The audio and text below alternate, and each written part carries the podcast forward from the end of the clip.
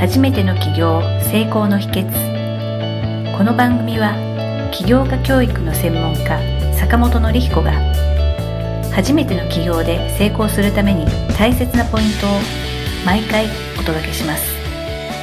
坂本先生、よろしくお願いいたします。はい、よろしくお願いします。今日取り上げるトピックはこちらになります。5G って最近よく言われてるんですけれども、その 5G にちなんだトピックをお届けいたします。まあ、あの、2020年の3月をめどに、スマホで 5G のも出てくるっていう話もあるんですが、それに先駆けて沖縄県で、2019年の1月にドコモさんが 5G のオープンラボ沖縄というのを那覇市の方に開設しました。あと、KDDI さんの方も、つい先日ですね、9月の5日に那覇市の方に KDDI デジタルゲート沖縄というようなラボを開設されております。もともとこのドコモさんと KDDI さんは、東京や大阪にもラボを作っていらっしゃってて、その 5G という言葉が入っている通り、まあ、あの研究開発が目的なんですけれども、パートナー企業さんに 5G の実証実験をする場として、まあ、こう提供されているというような記事がありましたので、今日はこちらの方をトピックに挙げさせていただきました。坂本先生、5G って、はい多分聞かれることあると思うんですけど、はいはい実際なんかこういうようなイメージしてるとか、何かイメージだったりされますか？えー、そうですね。多分、あんまり多分よくわかってない部分があるんですけど、4G より、今の携帯よりすごいことができるんだろうなっていう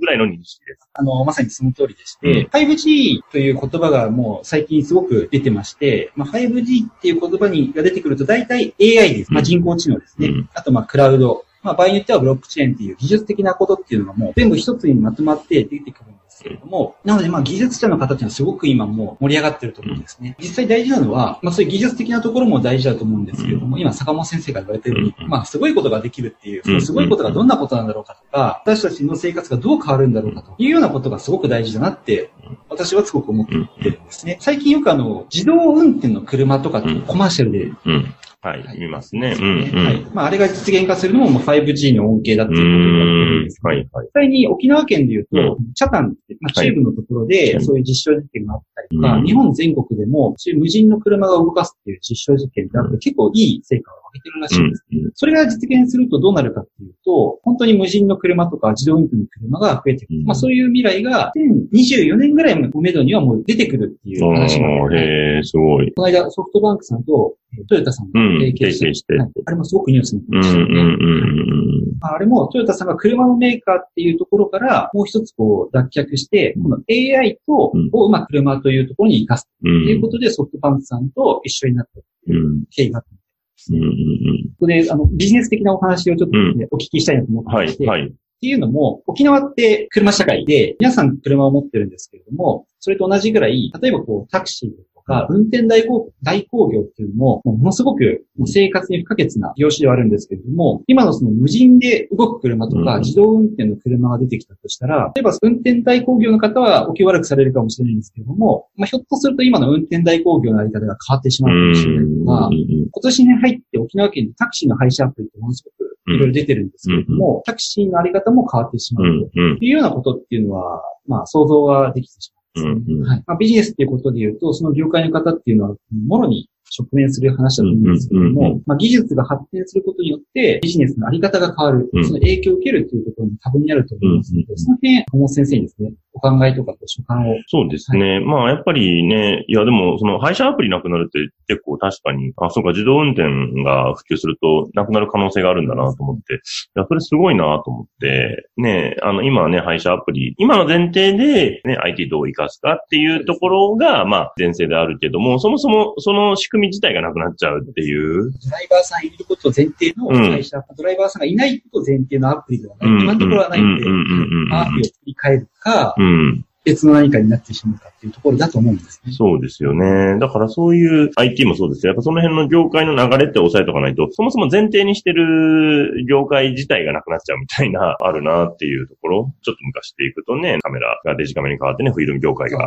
ごっそりなくなっちゃったみたいな感じと同じように、だからどんな大きな業界であっても、その仕組み自体が変わっちゃうと、それ自体がなくなるっていう可能性があるんで、やっぱりこういうのを見据えた上で、どういう仕事をしていくのか、どういうビジネス展開ししていくのかって考えておかないと、これから企業家さん、経営者さんっていうのは厳しくなってくるのかなと。で、やっぱ5年後、10年後、やっぱり見据えていくっていうのは、あの非常に大事なポイントだなと思いますね。恐竜はうん。当時地球で一番強かったけども絶滅してしまって、うん生き残ってる人間は何が強かったかっていうと変化に対するスピードが強かったっていうそれが生き残る秘訣だみたいな話ってよくあるんですけど、まあ本当にこのビジネスなんかもそうですよね。そうですね。だからやっぱそもそも論として自分たちがどんな価値提供してるのかっていうのをちゃんと押さえといて、そこをまあ抽象度を上げてじゃないですけど、しっかり考えておくっていうことですよね。まあよくソフトバンクさんの話しますけど、ソフトバンクはやっぱり情報革命で人々を幸せにっていう理念を実現するために、まあいろんな戦略、戦術、技術っていうものをやっていってるんですけど、そこが見えてないと、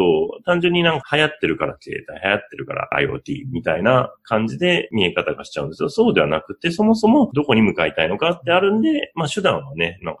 逆にいろんな手段を取ってくるっていう感じに、まあ戦略的にもなってくるのかなっていうところですよね。一説によると、うんあの、ボーダフォン買収したのも、うんうんそのボーダフォン買収する前に、はい iPhone が出るってことを直接聞いあて、はい。それで、その iPhone を売りたいから、その準備としてボーダフォン買収してっていうことうだったんんです、。はいはいはい。そうですよね。だからまあ、そういう、何のためにっていうところで、やっぱその市場っていうのが、やっぱり今、大きく激変しちゃう可能性があるので、ね、この話とかもすごいね、代行業とかなくなっちゃうと沖縄結構、ね、困る、困るというか、ね、そこで働いてる人も、タクシーのね、業界で働いてる人も多いですもんね。おじいがいっぱい働いてますもんね。車が生活の必需品っていうのはま間違いないうん、ので、うん、うん。もちろんその自動運転ができるとかってなると、まあ、生活も変わると思う。うん、うん、うん、よく友達同士で言ってるのが、うん例えば東京とかでも終電とかってあるじゃないですうん。か。うん、うん。電車に間に合わせるとか。はいでも自動運転の代行とかタクシーがあったら 何時まででも飲めるうん、うん、みたいな話があったうん、りですねうん、うん。はい、生活が変わりそうだみたいな。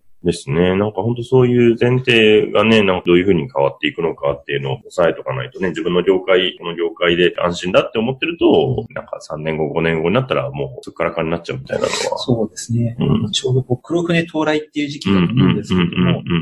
ただ逆に言うと、車業界で言うと、うんうんもうライバルも同じような苦境に立たされることは間違いないと思うので、そこでいかに自分たちが今と前提が変わっても価値提供できるのかっていう考えるのってすごく大事だなって今お話伺ってて思いました。そうですね。だからまあ、例えばまあ車の例でいくと、まあ車っていうとこだけで見てると、やっぱどんどん業界がね、なくなっちゃうっていうか、なんかまあ本当に人を移動させるっていう形で考えていくと、じゃあ他の移動手段も競合に入ってくるだろうし、どういう移動の手段を提供できるのかっていうところになってくるんで、それがで体力あるうちにやっとかないといけないっていうところですよね。ああ、そうですね。これがなくなってからやるともう大怪我しますから。そうですね。多分誰もが経験してると思うんですけど、うん夏休みの宿題をうん。あの最後の2日間ぐらいでやらなきゃいけないのですごいしんどいと思うんです。そうですね。よく言われてるのは、富士フィルムっていう会社がありますけど、あそこがね、それこそさっき言った、フィルムがなくなったけど、なんで存続できたかっていう。で今は何の会社なんだろう、まあ、ほぼ化粧品とか、そういうまあ科学技術の科学系の、化学系の会社になりましたけど、うん、あれができたのは単純に現金があったからっていう。まあ現金が1兆円ぐらい持ったらしいんですよ。だから、それで耐えれたっていう話。それまでお金を全部稼いでたフィルム業がごそってなくなってますからね。そうですね。恐ろしいですからね。あの規模で、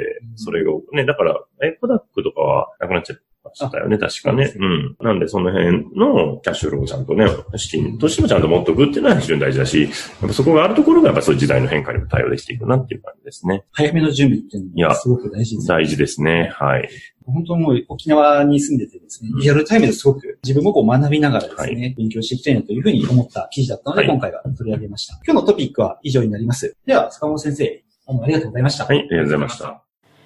今回の番組はいかがだったでしょうか？あなたの起業の気づきがあれば幸いです。なお番組では坂本典彦への質問をお受けしております。坂本典彦公式サイトよりお問い合わせください。坂本典彦公式サイトで検索してください。ではまた次回もお楽しみに。提供は世界中の一人一人が志を実現できる社会をつくる立志財団がお送りしました。